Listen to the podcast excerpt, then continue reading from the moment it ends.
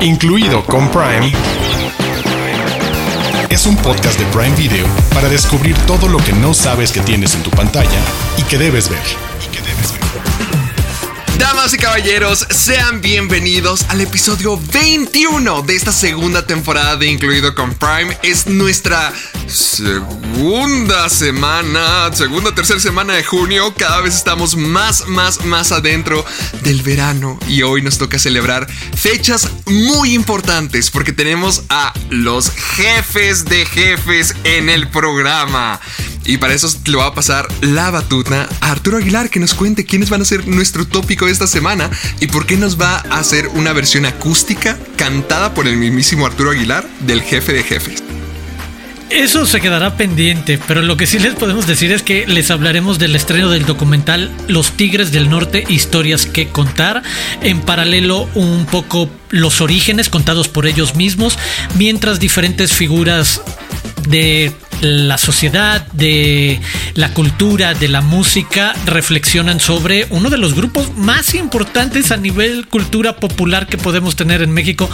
Todo mundo sabe quiénes son los Tigres del Norte y bueno, creo que un documental sobre ellos y con ellos compartiendo su propia historia es algo interesante. Y los Tigres del Norte no son solamente los únicos jefes a quienes les vamos a estar rindiendo un homenaje esta semana. Porque, ah, por favor, gente mexicana, acuérdense que el tercer domingo de cada junio se celebra una fecha muy importante. Buen recordatorio, sí, sí, sí. Ay, bueno, ni siquiera lo tenemos presente en la sociedad, pero acuérdense, es el Día del Papá y por eso les tenemos recomendaciones buenísimas para que vean con su gran viejo.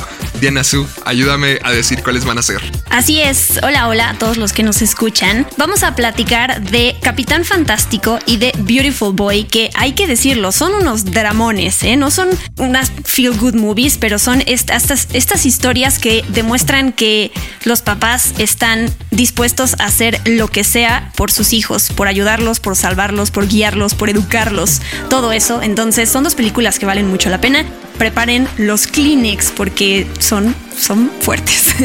Y eso no va a ser todo. También deberían de preparar los Kleenex para secarse la frente porque madre mía se está poniendo caliente este verano. Y hey, hablando de verano, vamos a hablar de un nuevo estreno de Prime Video que se llama The Summer I Turned Pretty. El verano en que me enamoré. Va a estar muy fregón nuestro programa de esta semana. Quédense con nosotros. Tenemos las Prime News también para todos ustedes. Prepárense, que esto es incluido con Prime. Y ya comenzó. Los de casa. Los de casa. Títulos originales y exclusivos de Prime Video. La reunión, jefe de jefes, ¿en dónde estabas? ¿En qué fallé? La jaula de oro, cuestión olvidada, mi fantasía, la puerta negra, cientos, cientos, cientos de canciones famosísimas de los Tigres del Norte. Es fácil, ustedes tienen que recordar alguna y saberse de memoria porque son uno de la agrupación más longeva en la historia de México y han sido 50 años de carrera arriba del escenario. Y ahora les toca venir a la pantalla eh, de streaming porque los Tigres del Norte tienen su propio documental. Los Tigres del Norte, historias que contar. Es un documental de Carlos Pérez Osorio que en una tierra lejana, roja y nada mencionable dentro de Prime Video, ya es una persona que se ha encargado de hacer documentales bastante buenos y deliciosos como Las Crónicas del Taco, que me dejó pidiendo una gomichela, o Las Tres Muertes de Maricel Escobedo. Y ahora nos toca Los Tigres del Norte, quienes buscan dar un poquito más de su historia, expresar quiénes son detrás de los escenarios, cómo es toda la dinámica familiar, cómo ha sido ya estar tanto tiempo siendo inmigrantes, que encontrar el éxito, sus, eh, sus humildes comienzos, de todo. Hay un montón de cosas que aprenderles a los Tigres del Norte y quiero pasarle la bolita a Arturo Aguilar, el experto en documentales, que nos diga por qué podría ser algo que valga la pena, por qué una banda como esta vale la pena tener un documental y por qué nosotros deberíamos de prestarle atención.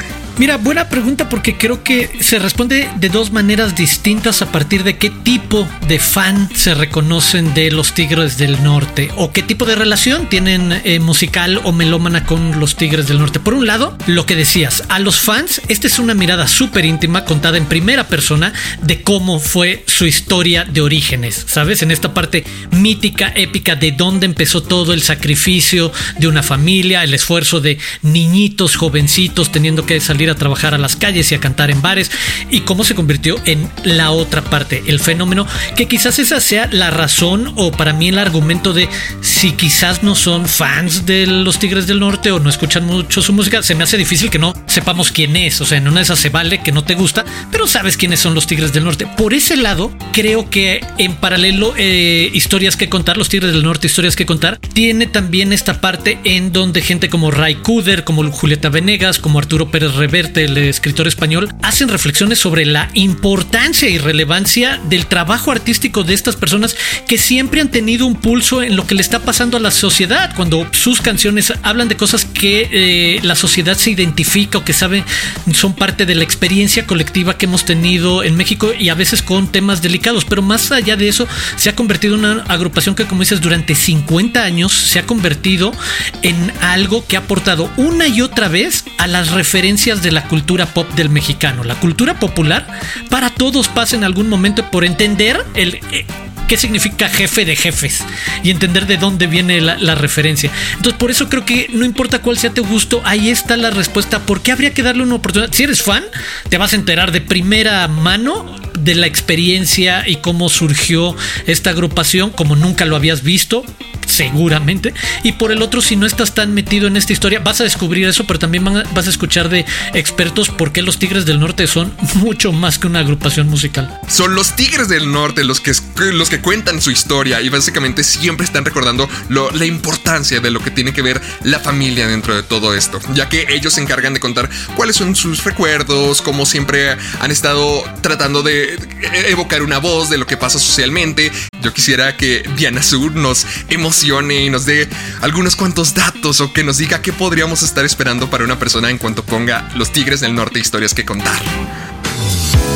Pues yo puedo hablar por el lado del público al que no le gusta para nada la música de los Tigres del Norte, porque a mí no me gustan para nada, pero me gustan mucho los documentales sobre músicos y respeto mucho la carrera que ha tenido este grupo, que nos puede o no gustar su música, pero todos sabemos que son exponentes, que son referentes de nuestra cultura, o sea, hay, hay mucha gente a la que seguro le hablas de México y de las primeras cosas que te va a mencionar son los Tigres del Norte. Y los Tigres del Norte tiene eso que quiero, quiero eh, dejar aquí grabado, que su eh, nombre en inglés es lo máximo, Tigers of the North. quería quería Estamos tratando de promover que el documental en otros países se, mueva como Tigers of the North. Stories to Stories to Tell. Eh, o sea, si es un nombre real, si es así como se venden en Estados Unidos. No, no, no. no. Ah, yo, yo wow. Tigres del Norte. No, es broma de nuestro lado, el tratar de promover el documental como Tigers of the North. Sí, es que suena muy imponente ese nombre en inglés. Pero es eso, ¿no? Que sepan que el documental tiene dos canciones que se regrabaron de los Tigres del Norte para Amazon Music. Una es una nueva versión de Jefe de Jefes y la otra es Besos de Papel, de sus primeros éxitos en fiestas. Y es eso, ¿no? Lo decía Arturo, pero lo retomo para cerrar eh, esta recomendación. Los, esta es para los fans, pero también es para esa gente que quiere conocer una historia de superación personal, una historia sobre nuestro país, una historia sobre familia. Eh, a varios niveles podemos encontrar algo que aprenderle a, pues a, esta, a estas familias, esta familia. Y la verdad es que espero que mucha gente que no le guste este tipo de música se dé la oportunidad de empatizar, aunque no sea a nivel sonoro, a nivel de historia de vida con, con esta banda. La verdad creo que se vale mucho la perspectiva que dice Diana Su, porque no fue sino hace unos meses donde estábamos viendo documentales de Juanes, de Pink, de J Balvin, y no siempre fuimos fans, no siempre estábamos felices de decir, ay, ya quiero ver el documental de J Balvin, pero genuinamente puedes sacar una perspectiva diferente de lo que significa estar en estas posiciones, de ser famoso, de tener que hacer una vida viajando entre ciudades, buscando el éxito y cómo te tratas de construir una carrera como artista. Entonces, seas fanático o no, yo siento que aquí hay una historia que tú puedes respetar, que te puede conmover y que puedes prestarle atención y realmente te podría terminar cambiando la vida. Así que si ustedes quieren ser parte de todo el movimiento, si ustedes quieren ver Tigres del Norte historias que contar, pues lo pueden hacer mañana mismo, porque se estrenará el 17 de junio solamente en Prime Video. Y la buena noticia, lo podrán ver antes de que sea parte de la clausura del Festival Internacional de Cine de Guadalajara. ¡Qué gran dato! Atásquense. Ahora vamos a dar un giro bastante grande, pero que a mucha gente le podría interesar porque es hora de que hablemos de el verano en que me enamoré. Y esta es una historia que les puede sonar muy familiar porque todos hemos vivido un verano como este. Es el momento donde Deli ya ha pasado todos los veranos con sus amigos, con sus hermanos y siempre ha sido la niña chiquita, siempre ha sido la que nunca han tomado en cuenta, la, la, la feíta, la rarita, la, la niña que realmente nunca le prestas atención al grupo, pero ya creció, ya tiene 15 años y es justamente el momento donde ya todo cambia para ella. Ya se ha convertido en una mujer distinta, ya está con nuevas emociones, en nuevos rangos eh, dramáticos que se le son exigidos a su persona ya como una adolescente y no como la niña que todo el mundo quiere obligar a verla, como su hermanita, como la niña rara, como su hija tonta que tienen que cuidar. Ya realmente Belly es su momento de crecer y de convertirse en la mujer que siempre quiso ser. Quisiera escuchar la opinión de Diana Su porque siento que esta historia habla mucho acerca de la feminidad y cómo es crecer y cómo es evolucionar y cómo es llegar a ese punto de madurez donde realmente quiere ser tomada en serio. Entonces, ¿tú crees que sí es una, una historia, una serie que sí lo está logrando? Pues creo que es una serie que está hecha para cierto target, ¿no? Estas novelas Young Adults, que hay que decirlo, esta está, fue escrita, una trilogía que fue escrita por Jenny Han en 2009, 2010 y 2011, que es la misma escritora de A todos los chicos de los que me enamoré, que ya también se hizo una trilogía de películas que les fue súper bien. De hecho, esas me gustan mucho. Creo que corre y huye de, de, varios clichés. Vi, un par de episodios, a mí me gusta. Creo que eh, se sabe el tipo de historia que va a contar, ¿no? Como, como este, de los temas que podemos mencionar como independencia, coming of age, historia de madres y sus hijos, que eso me gusta mucho que tiene la serie. Y sí, tú ya lo dijiste, ¿no? Esta protagonista que lo, todos los años lo único que quiere que llegue es el verano para poder volver a esa casa en donde pasan varios meses con la mejor amiga de su mamá y ahí sus compañeros, o sea, los niños con los que ha crecido toda la vida y de repente surge un triángulo amoroso cuando ya llegamos a esa edad en donde nos empiezan a, gustar y seducir otro tipo de cosas y entonces pues es, este tipo de relaciones de, oh, la primera vez que te rompen el corazón, la primera vez que te, que te enamoras, que te dan la, te dan la mano, lo que sea, ¿no? Y, y creo que, de nuevo, esas historias tienen un público y a mí lo que yo vi funciona. Me gusta mucho la protagonista, es Lola Tung, que no había salido en, o sea, es como su debut grande en una, en una serie a la que le están apostando mucho y me gusta. Creo que si son esos protagonistas que tienen ese carisma, que conectas enseguida con su situación, porque tú bien dices, es la niña que nadie pela y de repente empieza a llamar la atención y de repente eh, mucha gente quiere con ella. Y la otra cosa que tiene en el tráiler para los fans de, de Taylor Swift se lanzó con This Love Taylor's Version y siento que también viene un impulso por ahí de, de, los fans que quieran encontrarse con el material de Taylor Swift metido en la serie, aunque sea en el tráiler. Por lo menos por ese lado ya va a tener gente que quiera ver la serie. Siempre hay películas eh, de esta fórmula de coming of age, de madurez, del primer amor, de la magia del verano, que es una fórmula que creo que se ha estado repitiendo mucho y creo que nunca va a acabar. Creo que siempre va a haber una razón de estas para que existan. Yo quiero que Arturo Aguilar me diga por qué cree que son tan importantes, porque esta historia que ha sido mil millones de veces de ese verano mágico donde te diste cuenta de la mujer que quería ser, porque sigue, va a seguir vigente ahora y para siempre.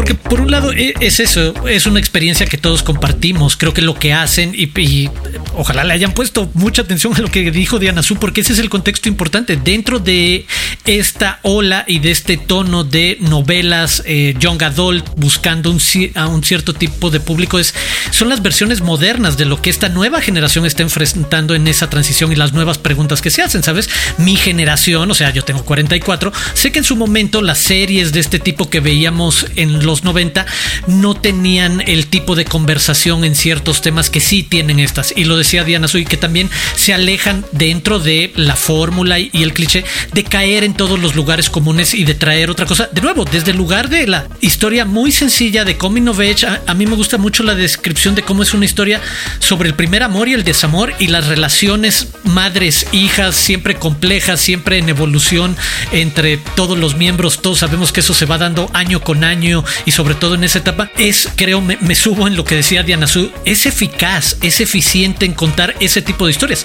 Si tú eres la persona a quien le gusta este tipo de novelas y este tipo de series, te vas a encontrar con una buena alternativa con The Summer I Turned Pretty. Creo que hace una buena chamba en poner en este contexto, entendiendo, eh, su contexto es como finales 2010, eh, es este 2012, en el momento en el que fue escrito, para platicar con esa generación de cómo fue crecer en ese momento. Y de nuevo, desde un lugar lúdico, bonito, la experiencia que todos hemos compartido de, pues, sí, hay un momento en el que te emociona y no sabes cómo reaccionar y te pones nervioso acercándote a las niñas o ellas a los niños. Vamos, todo, todo el mundo ya escucharon para que vuelvan a su etapa donde ustedes eran de manita sudada. Perfecto, ahora en, este, en este verano. Pues bien, vayan, ya están los 7 episodios disponibles. Algunos van desde el rango de una hora, otros duran 33 minutos. Nunca sabes qué es lo que va a pasar, pero vale la pena lanzarte este verano mágico y recordar aquellos ayeres donde alguna vez fuiste feliz. Desde las profundidades. Joyas de Prime Video. Y ahora sí, como les dijimos al comienzo de este programa, también tenemos que celebrar a los papás, a los jefes de nuestra vida que nos controlan, que hace que nos queramos arrancar el pelo, pero al final de cuentas que nos tratan de llevar por la decisión correcta y el buen camino. Y sobre todo, qué mejor película para poder hablar de estas dos cosas que Capitán Fantástico. Una película que probablemente rompe con todos los estereotipos de la sinopsis que les estoy a punto de dar. Porque vean esto, la película abre con un hombre barbudo, sucio, descamisado y un montón de niños corriendo por el bosque. Te das cuenta de que son familia y que son una familia completamente alejada de la sociedad, que no quiere saber nada de la normalidad que vivimos cotidianamente cualquiera de nosotros. Y probablemente en tu mente sonaría música de campo, gente sin modales, gente totalmente perdida y alejada, bestias. Bueno, pues estas personas son el siguiente nivel, básicamente, porque Ben no se alejó de la sociedad, el papá, interpretado por Viggo Mortensen, no, no alejó a su familia y a sí mismo de la sociedad solamente por querer la libertad y volverse loco, no, sino él se ha desilusionado del capitalismo y de cómo los estadounidenses han vivido su vida.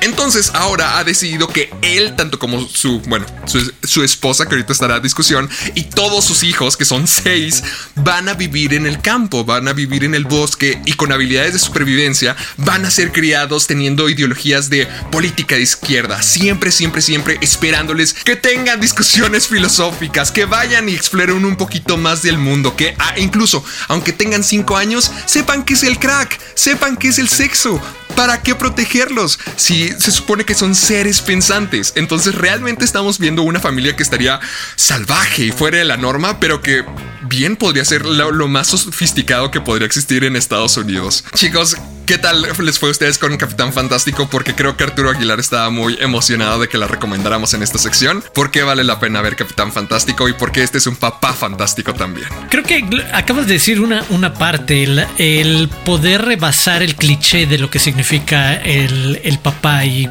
cuáles son sus funciones. Diana lo decía en la introducción, estas historias en las que descubrimos a papás que están dispuestos a ir al extremo, a lo radical, a lo último, con tal de proteger desde sus perspectivas a sus hijos. Y en este caso, pues sí, lo que vamos a encontrar también, eh, y esto se desarrolla rápido, una historia de duelo, de duelo muy particular dentro de una, dentro de una familia que había tratado de protegerse o mantenerse detrás de este ejercicio muy curioso de separarte de la sociedad, pero que resulta entretenido también por todo lo, lo que señalas, todos estos personajes que no es más que lo que platicábamos hace unos minutos, muchas historias de coming of age distintas, incluidas las del papá. Vigo Mortensen también va a crecer en este proceso. Todos van a madurar de manera distinta y como ves en un abanico de seis hijos en seis edades bien distintas de la niñez, la adolescencia, la temprana juventud y cómo ese crecimiento se va a dar mientras además tiene como esta parte que a mí me resulta muy provocadora y entretenida y es para cierto público en el que te invaden de la idea de una familia que ha desarrollado la capacidad de mentes intelectuales dignas de ser profesores en las universidades más prestigiosas y chavitos de 15 años que te explican perfectamente ciencia política o teoría económica o argumentos filosóficos y consideran a Noam Chomsky como casi casi tu líder religioso porque sus ideas filosóficas sobre la cotidianidad conectan contigo. ¿Sabe?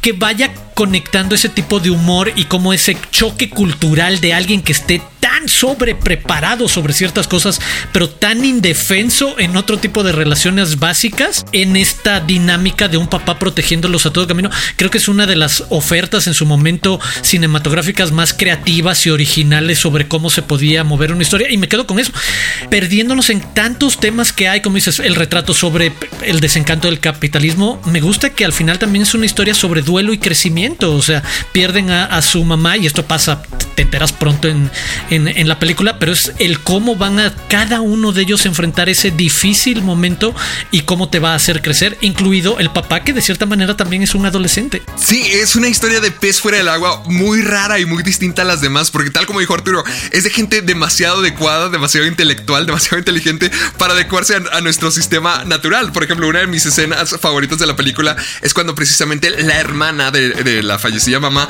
dice, no, es que estos niños deberían estar en la escuela, estos niños necesitan organización, necesitan estructura.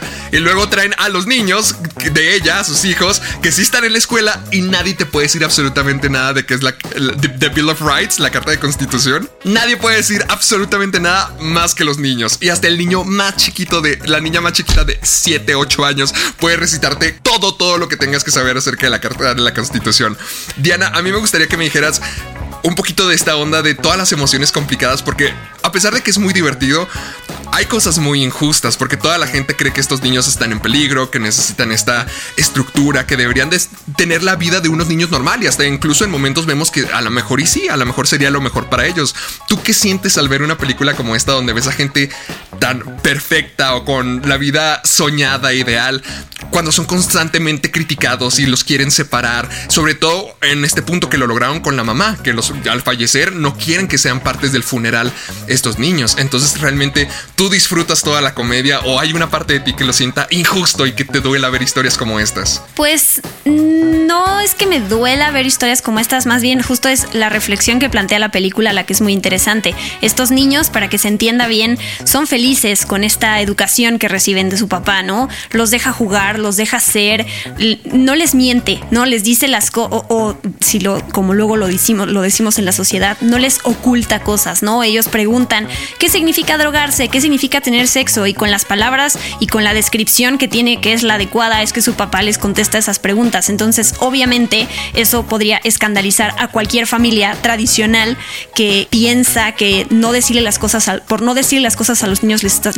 les estás haciendo un bien, ¿no? Entonces, esta película te muestra estos dos lados. Cuando la mamá fallece, la mamá de esta familia, es cuando el personaje de Vigo Mortensen se empieza a juntar con la hermana, con familiares, con el papá de su esposa, que es el que le empieza a decir, oye, no le estás haciendo bien a tus hijos, déjamelos, ¿no? Y entonces ahí es cuando se muestran estos actos de amor en donde él va, tiene que saber si le está haciendo bien a sus hijos aislándolos de la sociedad, porque hay un, momento en donde al, al, hijo mayor lo vemos que, conoce a una chica, que por cierto es Erin Moriarty, que es Starlight en The Voice, y cómo él no, no, no sabe cómo eh, es coquetear con una chica, no sabe, o sea, ok, no voy a decir un spoiler de algo que él termina haciendo con ella, que es muy tierno porque él no sabe cómo comportarse ante una situación así. Entonces, así le pasa a todos los hijos que hay de diferentes edades, diferentes géneros, y entonces con eso podemos ver cuáles las consecuencias que tienen cada uno de ellos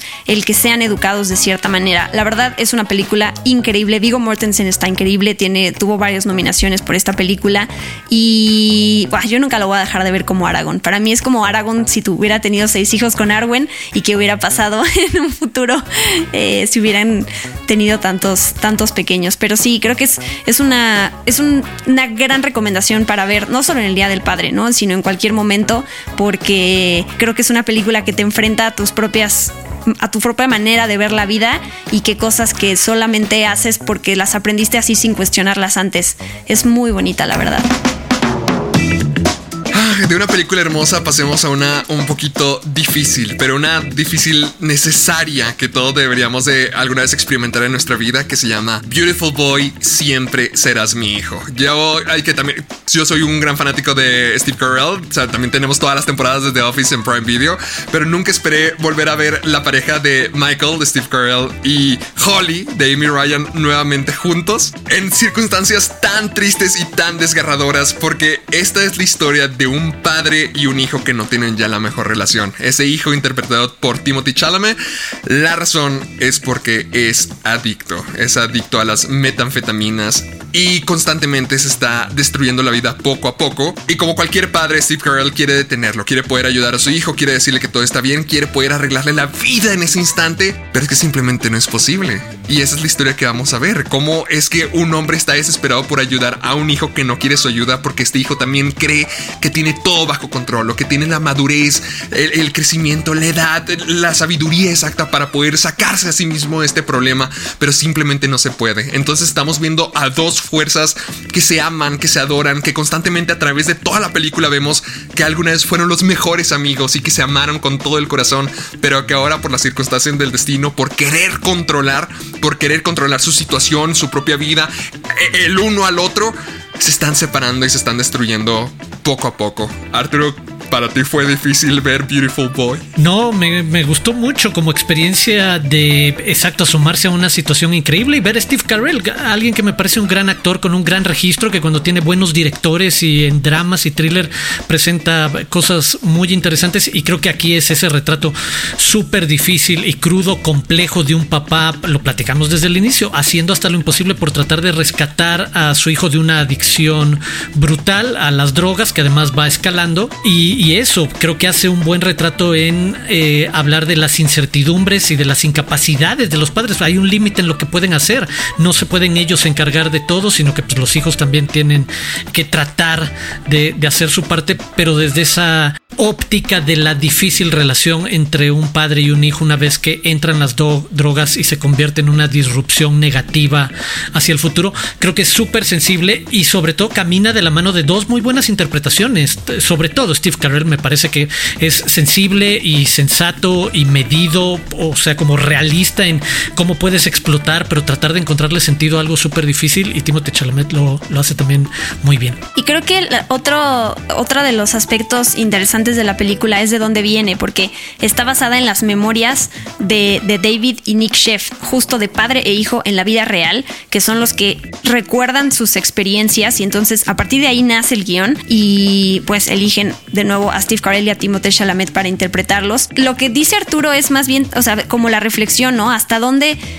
uno como papá o mamá o lo que sea debe sacrificar su propia vida para, poder, para que su hijo, en este caso un drogadicto, pues se recupere y recaiga una y otra vez y entonces no lo deje tener pues la vida que, que, que, merece, que podría tener como individuo. Creo que eso es, sí es desgarrador, una película súper desgarradora. Timothée Chalamet además contó que perdió como 11 kilos para poder hacer un retrato más eh, fidedigno, ¿no? De un drogadicto. Obviamente estuvo con gente que lo acompañó para que lo hiciera de manera sana y para que no se nos muriera a la mitad, a la mitad del rodaje.